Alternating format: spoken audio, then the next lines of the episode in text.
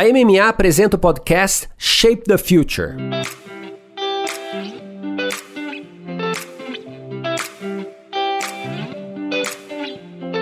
Olá, eu sou Luiz Gustavo Pacete, editor-chefe do Marketing Future Today e head de conteúdo da MMA Latam. Você está no Masters of Marketing, o podcast que traz insights e aprendizados das principais lideranças de marketing e inovação da América Latina. Neste episódio, conversamos com Antônio Augusto, diretor de marketing da Localiza, sobre a transformação no mercado de locação, fidelidade e um pouco sobre a visão dele acerca do growth.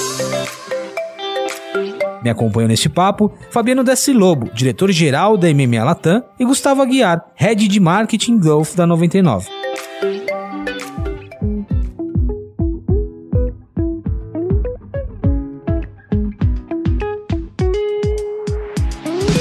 Fabiano, mais um episódio, mais um papo super legal. Bem-vindo, hein? É isso aí, meu amigo. Vamos com tudo. Temos o Gus de volta aqui, Gustavo Aguiar, nosso parceiro de de mediações aqui. Bem-vindo de volta, Gus. Sempre um prazer, Pacete. Muito bacana estar com vocês. Tudo bom, Fabiano? Tudo Joia. bom, Antônio? Antônio, bem-vindo. Obrigado pela presença. Eu acho que a gente tem muito que conversar aqui hoje, cara. Valeu, Pacete. Prazer estar contigo. Prazer estar contigo, Gus, Fabiano. É isso. Sinta-se em casa. O Gus é de casa, Fabiano, nosso anfitrião. Vamos nessa. Bom, a gente tem vários temas que permeiam aqui nossa, nossa conversa, mas eu queria falar um pouquinho, Antônio. É claro que a gente vai falar sobre pandemia, mas o pré-pandemia já trazia muito muitas mudanças para o negócio da Localiza em si, para o ecossistema de, de Localiza, né? Então, o que, que mudou nessa relação do consumidor com o carro? E, e, o que, que o carro se transformou nesse período que a gente vem vivendo, assim? Qual a mudança de, de, de uso do carro por parte dos consumidores? Mesmo pré-pandemia, como você disse, Pacete, a mudança vem acontecendo de uma forma bem acelerada no país.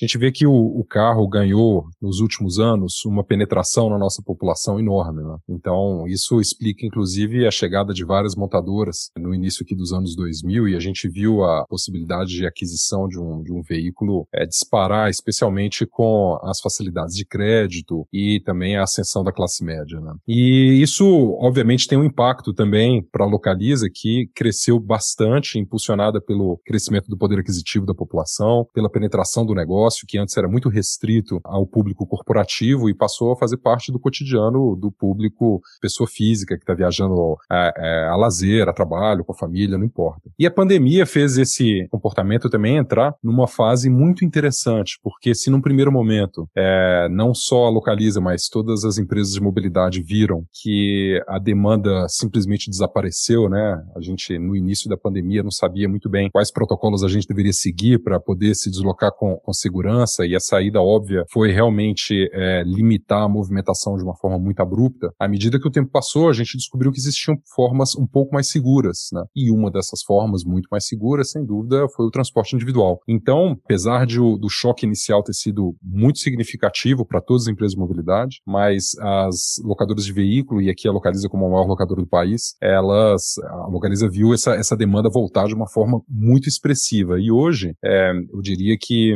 não só a modalidade de aluguel, mas a modalidade de assinatura também de veículos e, por que não, a própria aquisição de veículos que a Localiza também faz, né, a venda venda de veículos seminovos, isso tudo vem passando por um momento de crescimento muito elevado. Então, acredito que a, essa, a mobilidade individual que já vinha crescendo muito no país, desde é, dos anos 2000 ali do princípio, agora tem um impulsionador ainda maior, que é a questão da segurança, que acaba levando para o modal uma, uma aura nova, né? Antônio, só para só eu me situar um pouquinho, situar os nossos ouvintes, dentro desse seu, vou chamar de portfólio, né? O que que representa em termos de volume cada coisa? Por exemplo, a assinatura, a locação, só para a gente ter uma ideia, não precisa entrar em números, mas para a gente ter uma ideia de representatividade. Então, o carro-chefe, para usar uma analogia simplista, né, é a alocação. A alocação é o maior negócio da companhia. E esse negócio, ele, é, ele assim, de, de, depende do ângulo que você olha, tá, Pacete? Mas esse é um negócio que representa, talvez, e os, os números são públicos, né, então podem ser consultados lá no site, mas ele representa entre é, 60% e 70% é, do resultado da companhia, seguido muito de perto ali pela gestão de frotas, né,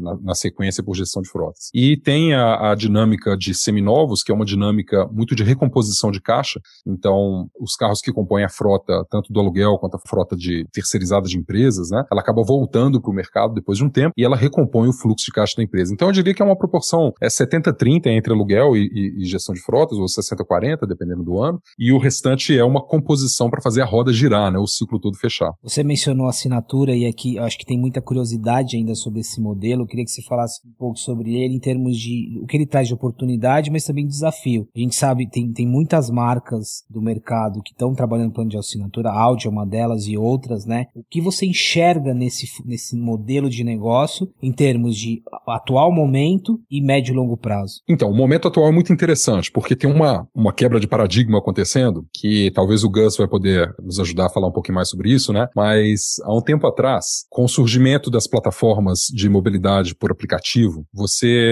é, iniciou um processo que eu diria que é um processo de amadurecimento da relação das pessoas com os seus carros. Né? O que era anteriormente uma, um movimento muito apaixonado de ter um carro, né, e de cuidar do carro, e aquele prazer que as pessoas tinham no fim de semana, de lavar o carro. É, eu confesso que eu nunca lavei carro, tá, Pacete? Mas, assim, eu entendo completamente a paixão, tá, cara? Meu, eu tenho dois irmãos super apaixonados e colecionadores de carro. Mas o que aconteceu? É, esses, essas plataformas de, de aplicativo, elas começaram a permitir que as pessoas fizessem os seus traslados, né, se movimentassem, sem necessariamente ter um carro, mas ainda assim ter um sob demanda à sua disposição e com conforto e segurança, que é basicamente a, a premissa que leva qualquer um a comprar um carro. Muito bem, esse processo de amadurecimento ele fez muita gente questionar é, a necessidade de ter um carro. Então, pô, pra que, que eu tenho um carro se eu tenho ali a 99 para me atender com muita facilidade na hora que eu é, aperto um botão aqui aparece um carro para mim? Então, esse foi o primeiro passo da, do amadurecimento. O passo atual, que é complementar a esse passo que aconteceu, que um, um número de pessoas que adotou esse modelo viu que em determinados momentos, em determinadas jornadas, elas gostariam de ter o carro delas. Né? Eu quero um carro para mim. Ah, eu tenho criança, eu quero ter cadeirinha de bebê que tá o tempo todo para mim no meu carro. Ou não, eu quero um carro grande porque eu carrego é, cachorro, eu carrego não sei o que. Quero... Ou seja, tem N motivos que fazem as pessoas quererem ter o carro delas, mas elas já estavam acostumadas a não ter a posse mais. Então o que elas começaram a enxergar? Pô, eu preciso empatar realmente essa quantidade de dinheiro num carro só porque eu quero ter cadeirinha de bebê? Surge a assinatura, que é um modelo super simples em que você recebe um carro zero na porta da tua casa, mas você não precisa fazer aquele desembolso inicial de comprar. Você tem ali uma mensalidade que você paga. Então esse é o primeiro aspecto de maturidade. O segundo aspecto, que é muito legal também, que é uma mudança também na relação que as pessoas têm com o carro, aquela relação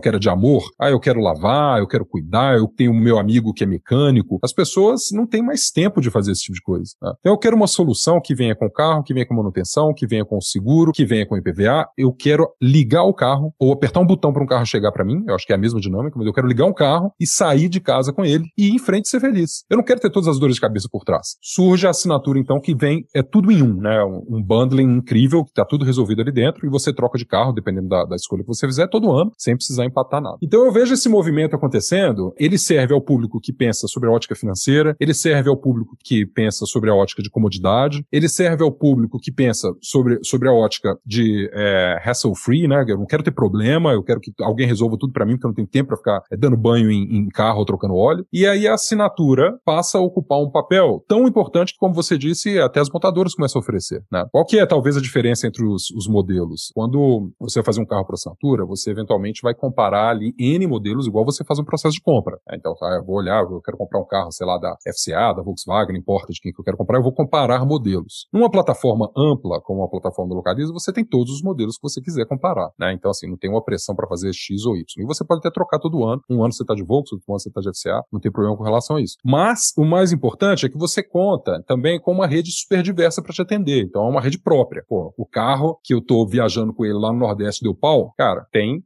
600 lojas que são da Localiza para te atender. Tem 10 mil oficinas que fazem a cobertura dos carros da Localiza para te atender. Você não precisa achar um concessionário da marca X ou Y para te atender um concessionário que é um terceiro. Enfim, tem, tem vários elementos aqui que são distintos de cada proposta de valor que cada empresa está oferecendo, mas eu acho que o resumão da obra é esse aí. Antônio, muito legal o, o ponto que você trouxe aqui. Eu concordo que existe dentro de mobilidade um, um portfólio gigante de possíveis soluções. Né? E amadurecimento é uma palavra muito boa mesmo. Né? A gente vê as etapas e os estágios evoluindo cada vez mais, o entendimento do consumidor, do usuário, o evoluindo e entendendo, até caminhando para uma sustentabilidade do modelo, sustentabilidade da quantidade de carros na rua, sustentabilidade do volume de pessoas na rua e por aí vai. Já já a gente vai falar um pouco de tecnologia, mas antes de tecnologia, você trouxe uma série de pontos que endereçam conveniência, endereçam com comodidade. Existe uma inovação nos serviços, né? Antes, esse seu mix era dividido, ah, é, eu sou uma empresa de aluguel, eu tenho diversos carros, mas é um determinado aluguel para um determinado fim. A parceria entre as empresas, né, dos nossos serviços, por exemplo, começa a abrir ah, essas possibilidades. A parceria com seguradoras, a parceria com empresas de manutenção e por aí vai. Como que você trata dentro do teu ecossistema de marketing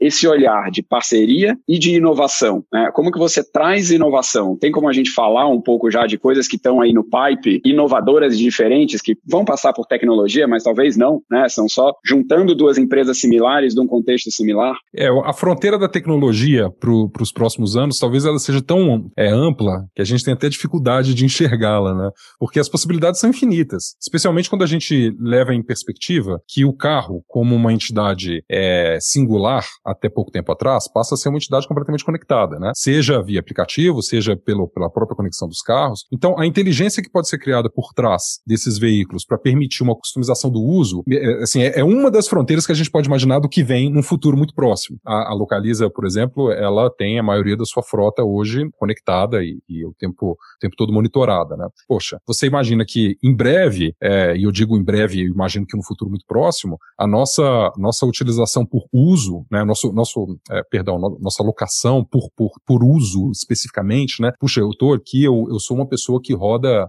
é, mil quilômetros, que roda 980, que roda 730 quilômetros por mês. É muito diferente do cara que roda 3 mil, 4 mil, etc. Então, é, será que a gente pode começar a pensar em uso? E os perfis? Os perfis são singulares, né, Gus? Você, eu imagino que dentro da 99 você tem motoristas que não só é, são muito bem avaliados pelo, pelo, pela clientela, mas também são motoristas que têm um cuidado maior com o carro, que têm uma, uma pontuação melhor com relação às normas de trânsito. Então, isso tudo hoje já é passível de ser é, capturado, transformado em, em data, transformado em dados e produtificado, de forma que você, ao fim do dia, tenha, para aquele cliente que tem um determinado comportamento, uma determinada necessidade de uso, você tem uma solução é, super customizada, um para um para ele. Então, imagino que nos próximos, e eu digo isso aqui, talvez, é, é um horizonte de meses, né? Nos próximos é, meses, 18, 24, não sei, meses, a gente já deve ter é, soluções muito próximas a essas, a, rodando, é, pelo menos em piloto, pelo país. Imagino que do lado da, da 99 também vocês devem ter muitas inovações semelhantes e que, inclusive, complementares. Seria interessante ouvir um pouquinho também sobre isso. Fazendo teu papel aqui, em Pacete, eu não posso, hein, cara?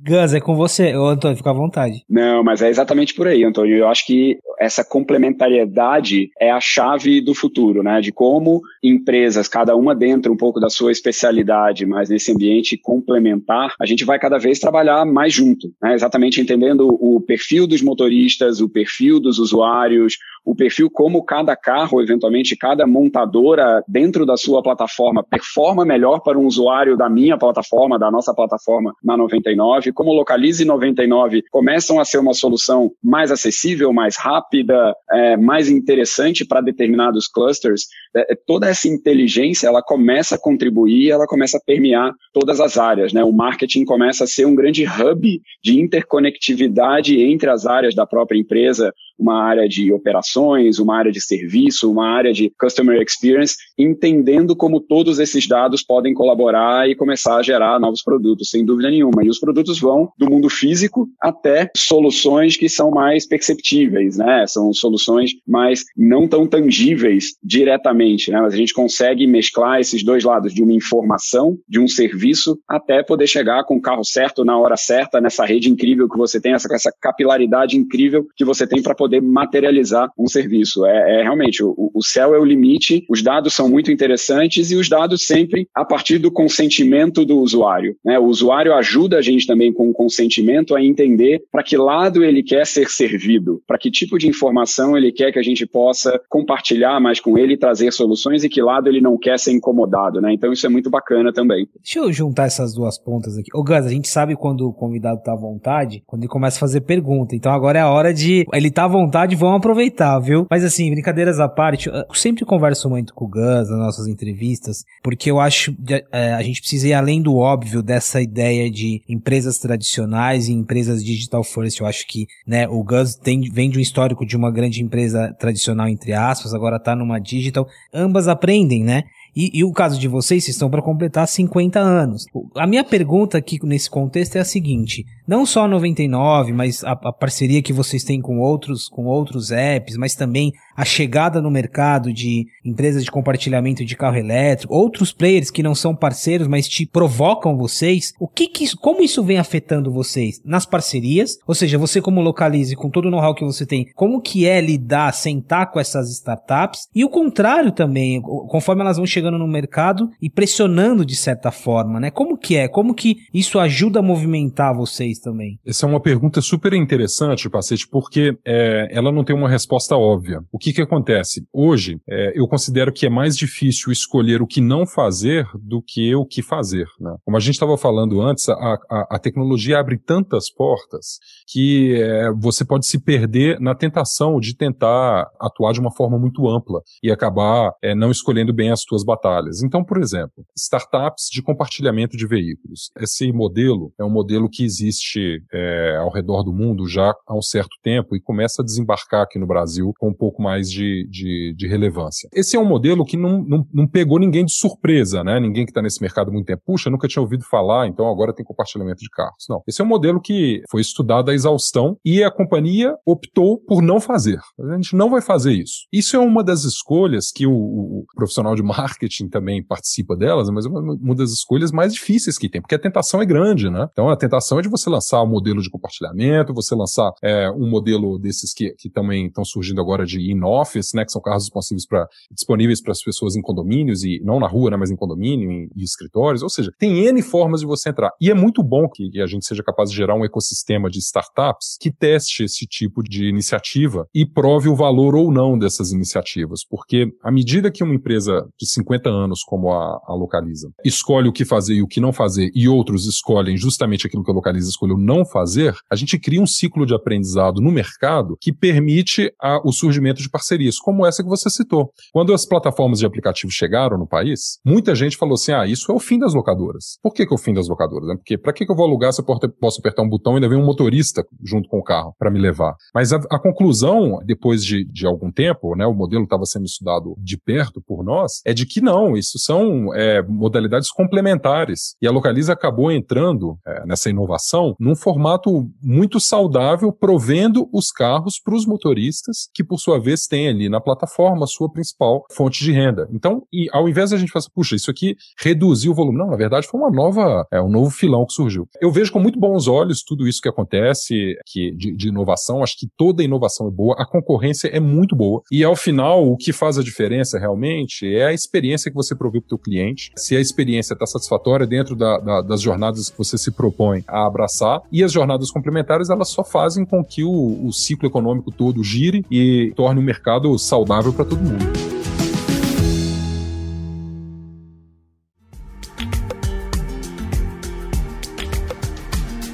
Antônio, você, você usou um termo que me chamou a atenção, tentação. Vou ver se eu consigo materializar isso numa pergunta. Quando que uma tentação, assim, o que que faz uma tentação ser barrada? Eu acho que você já respondeu um pouco, mas quando você precisa dessa, você precisa ceder à tentação? Deixa eu, deixa eu tangibilizar então. Uma tentação que surgiu há alguns anos atrás e que a gente barrou, patinete. Cara, patinete inundou as capitais. Todo mundo, patinete, patinete é o futuro, patinete é demais, patinete é mobilidade e a nossa o nosso olhar para patinete foi, olha, isso, primeiro, é micromobilidade, não é o que a gente se propõe a fazer. Segundo, o modelo de negócio não para de pé. E terceiro, tem um, um elemento aqui que restringe muito esse modal a algumas capitais que têm infraestrutura para isso, que tem uma, uma geografia que permite, né, uma, uma topografia, perdão, que permite. Então a escalabilidade disso também não é tão óbvia. Barramos. Cara, dito e feito, hoje você tem as patinetes praticamente desapareceram, né? Elas estão aqui e ali. Então, o que faz parar de pé é um modelo econômico. O que faz a gente ceder ou não à tentação é um modelo econômico. É, sempre tem que que ter, tem que ter número por trás. Ao mesmo tempo, tem a questão da inovação. A gente quer participar das frentes de inovação e nós somos uma, uma empresa que ela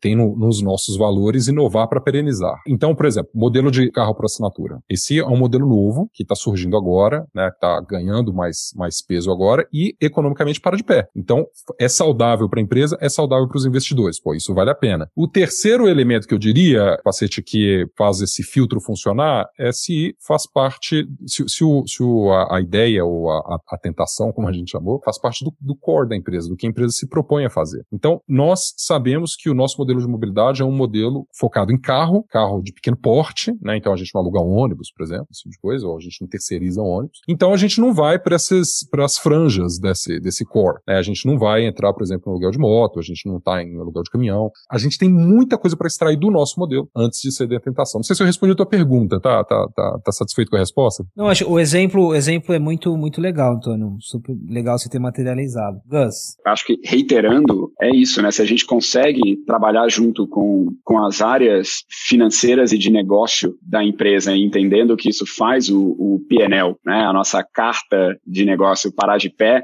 é um dos indicadores se a tentação é boa ou não. As tentações são inúmeras, como, como o Antônio colocou bem.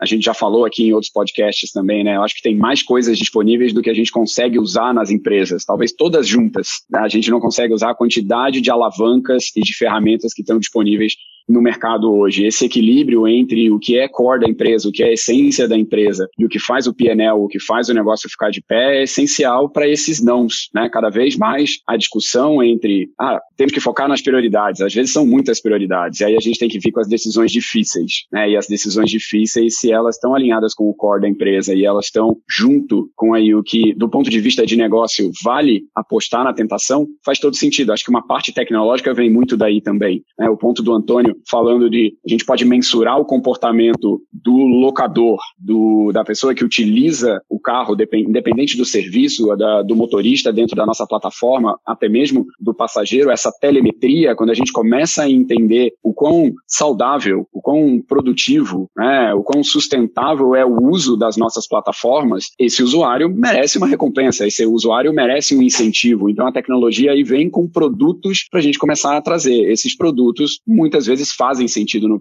para o nosso PNL e são tentações interessantes, né? São os botões, são os incentivos que aparecem ali num, num, numa carta de acordo, num contrato que a gente vai fazer para uma locação ou para a entrada dentro de, de uma plataforma muito baseada em dados. Dados esses que se a gente não tivesse cedido a tentações lá atrás, a gente não teria acesso, não teria investido em bases de dados, não teria investido em engenheiros de tecnologia que ontem não eram tão fluentes e comuns no nosso negócio. Então é, é, é muito legal essa, esse sistema de tomada de decisão. Ô, Antônio, eu tenho o, o Gus em outras entrevistas, enfim, o Gus fez uma transição, e Gus me permita te usar como exemplo, e o Gus está respirando o, o, growth, né, a junção, o marketing, o growth, a gente tem é, trocado muitos insights nesse sentido, eu tenho aprendido muito também. E você ali no, no, no, LinkedIn, você também tem atribuição de growth, né, eu queria que você contasse um pouquinho, e aqui na, no, compartilhando mesmo aprendizados, né, o que que é, dentro da Localize, dentro do seu contexto, vestir esse chapéu de growth, como tem sido essa integração, essa junção,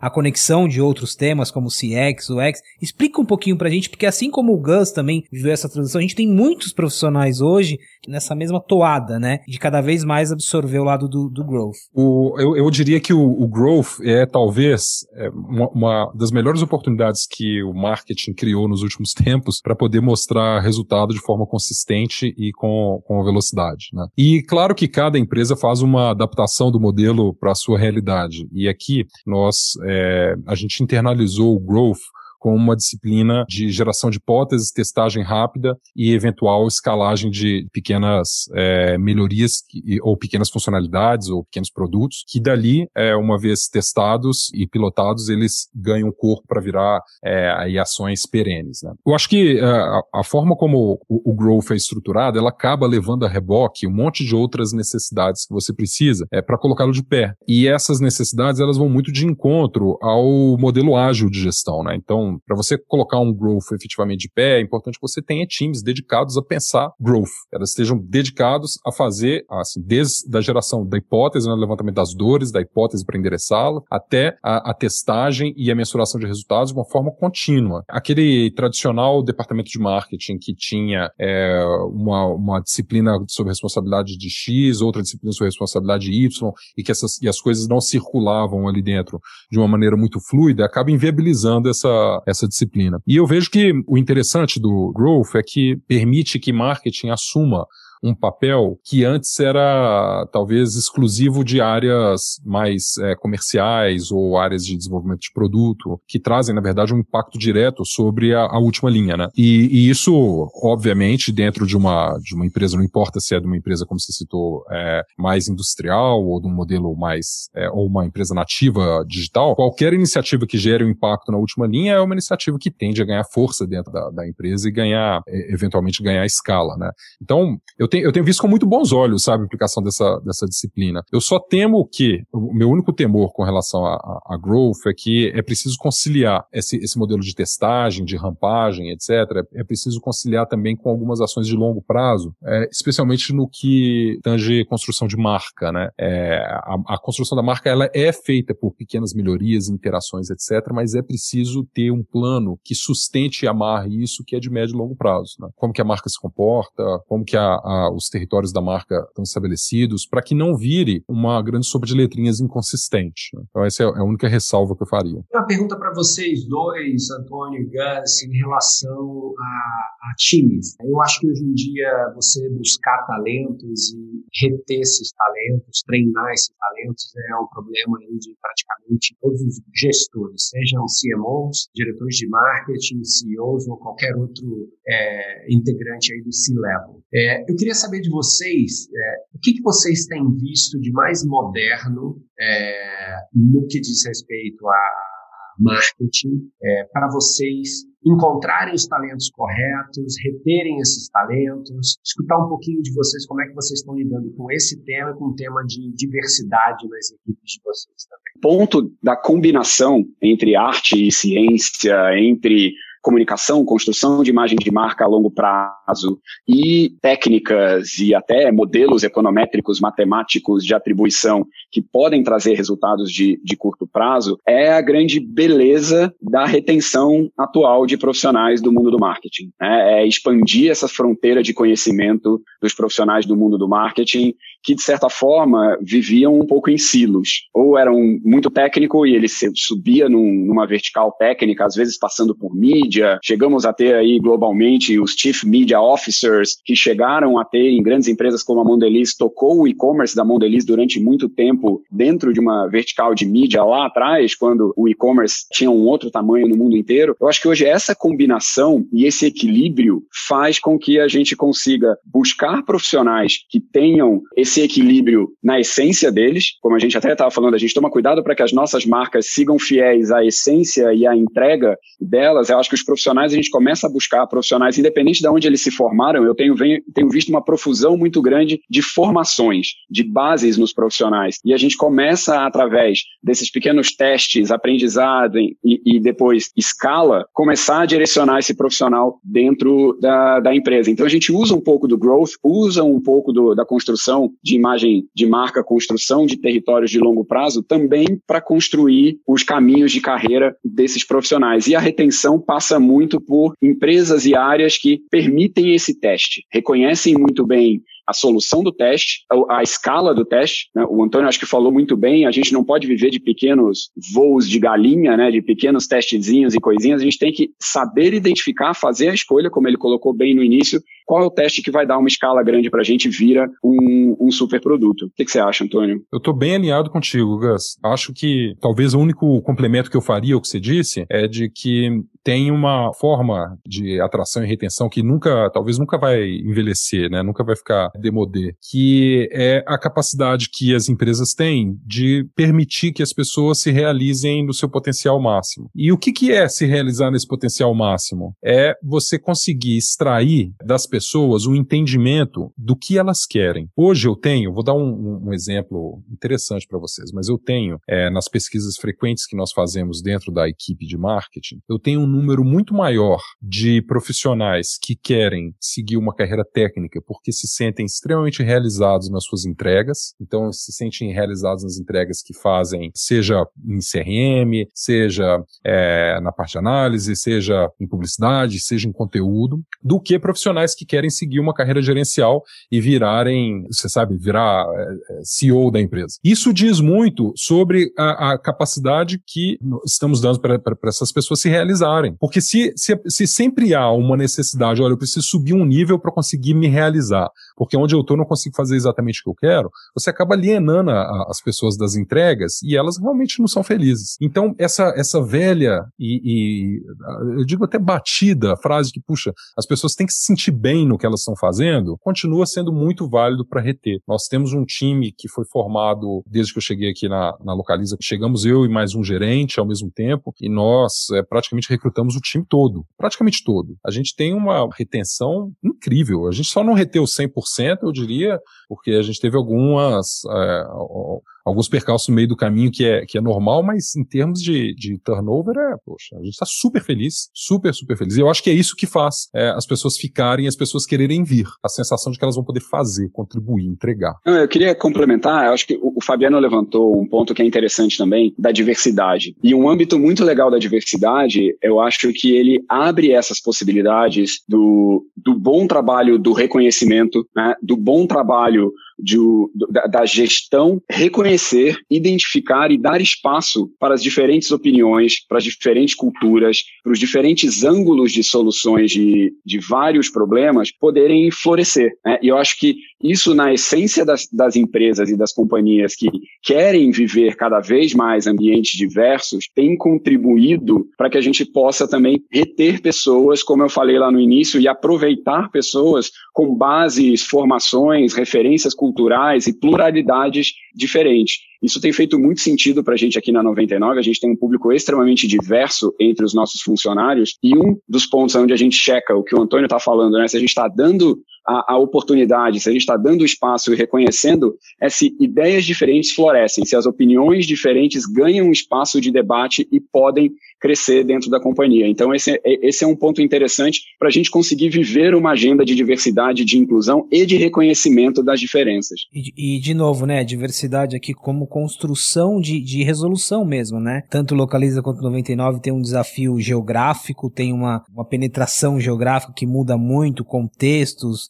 a gente, no caso 99, né, você tem contextos de periferias, metropolitanos. Então acho que isso, isso debruça muito, é interessante que a gente traga também. Antônio, nosso tempo voou, mas eu ainda tenho uma pergunta e eu acho importante trazê-la porque eu tô mudando um pouco a minha a visão que eu tenho sobre programas de fidelidade, principalmente depois das nossas conversas, porque eu limitava muito. Eu acho que às vezes a gente limita muito o programa e o programa de fidelidade ele é muito mais, né, do que do que só um programa. Ele tá, quando a gente fala de mudança de comportamento, experiência, fidelização, tá dentro dessa agenda também. Então é rapidinho para que você falasse um pouco sobre isso. O programa de vocês completa 21 anos, que você nos ajudasse a entender o programa de fidelidade muito além do que apenas uma plataforma de pontos, né? Mas como uma forma de conexão com o consumidor, uma forma de ativação de jornada, de entrega de experiência. É verdade, Pacete. O programa de fidelidade, apesar dele ter essa, essa característica muito óbvia do acúmulo de pontos, a troca de benefícios, a nossa visão, eu, eu compartilho dessa visão mesmo antes de vir trabalhar na Localiza, é de que o programa de fidelidade é um grande verniz que se passa sobre uma cultura vencedora ou não. Uma cultura que realmente se preocupa com o cliente ou não. Então, ele espelha muito aquilo que o dia a dia da, da, da corporação já faz. Né? Então, você tem uma fidelidade por conta dos pontos que você está dando, por conta da experiência que você provê. Se é exclusivamente por conta dos pontos que você está dando, não é um programa de fidelidade, é um programa de aquisição. Né? Então, a nossa, nossa, nossa crença é de que o programa de fidelidade ele é um grande verniz emissor de sinais para comprovar para aquele cliente, para dar segurança para aquele cliente de que é, além da experiência que nós estamos provendo para ele, a experiência que ele está trazendo para a gente, ou seja, a frequência com que ele vem, é, com que ele nos escolhe, com que ele adota os nossos produtos, está sendo vista vista, enxergada e premiada. No entanto, um programa de fidelidade, ele realmente é insustentável se ele não é uma, uma a última camada ou o verniz de uma cultura que já é feita para fidelizar o cliente. Empresas que são muito transacionais, que você, é, o relacionamento com o cliente é um relacionamento é, de one shot, né? Você faz e, e esquece do cliente. É, um programa de fidelidade, por mais robusto que ele seja em termos de ponto, se a cultura não está por trás para fazer isso, não vai, é, não, não vai ser um programa vencedor. Essa, essa é a nossa crença, é isso que a gente tem feito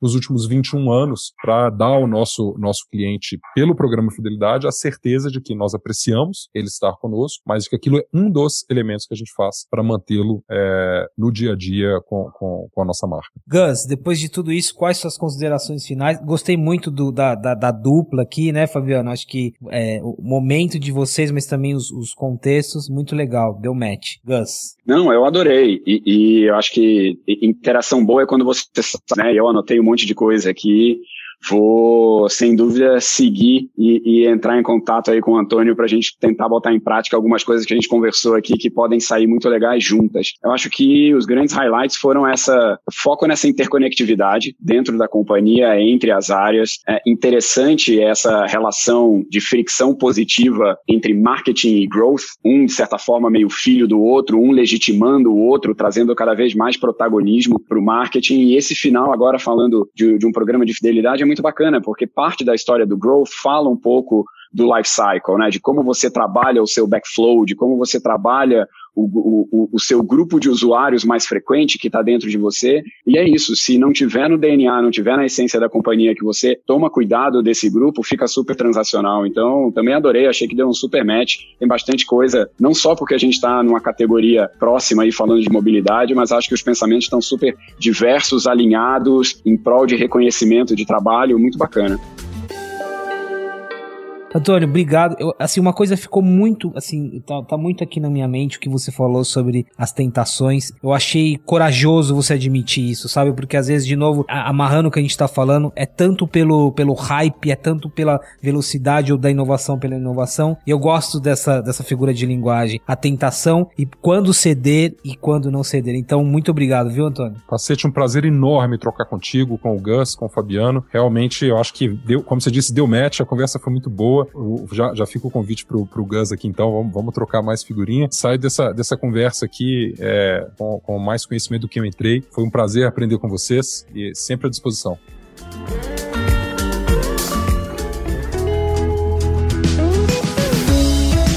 Muito obrigado pela presença em mais um episódio do Masters of Marketing. recomendo que você acesse outros conteúdos da MMA Latam em diversos formatos que estão no nosso hub, o marketingfuture.today. O Shape the Future é uma produção da MMA.